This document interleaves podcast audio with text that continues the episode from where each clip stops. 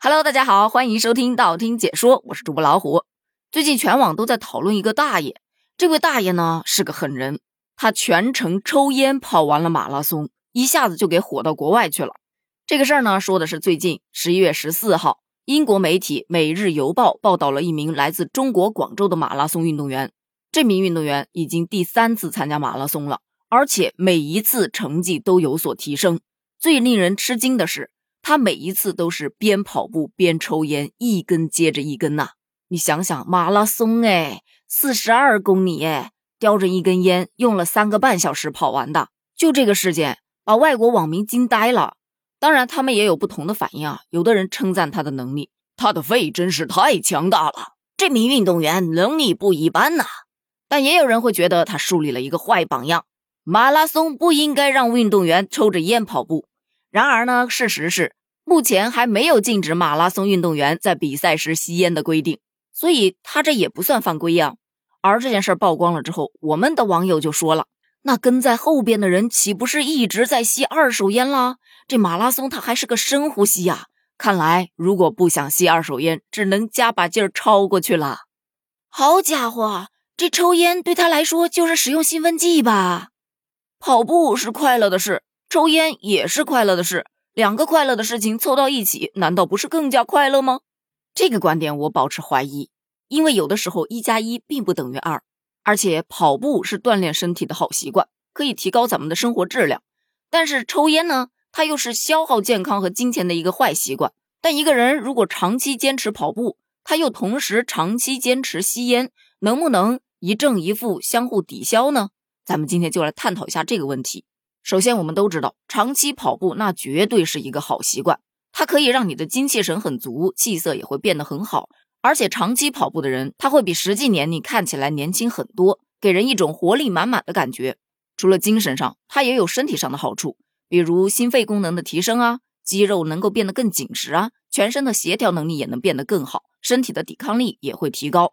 而长期吸烟呢，则恰恰相反，哪怕你每天只抽几根烟。也会有一些小的毛病，但最主要的还是会降低或者是损害你的肺活力。吸烟会降低你的氧气摄入量，使你身体的氧气输送功能不好。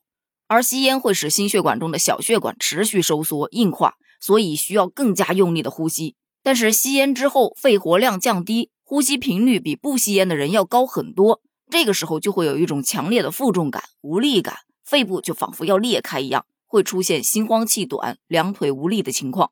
在网上看到这样一种说法，说跑步的时候呼吸加快，有的人就认为是不是可以加快排除肺部的烟毒呢？这是不切实际的，因为烟草燃烧吸入的垃圾会长久的留在肺部，很难消除，所以跑步加吸烟能得到双倍的快乐是不切实际的。长期吸烟会影响跑步的效率，更会干扰呼吸系统、心血管系统以及消化系统、神经系统等，它的负面作用远大于跑步带来的好处。甚至还会影响跑步的决心，但这种说法呢，同样也有人持怀疑态度，就表示啊，我长期坚持跑步，但同时又长期坚持吸烟，我不跑步啊，身体痒；不吸烟的话，心里痒。而且我就是为了多抽几年烟，我才跑步的。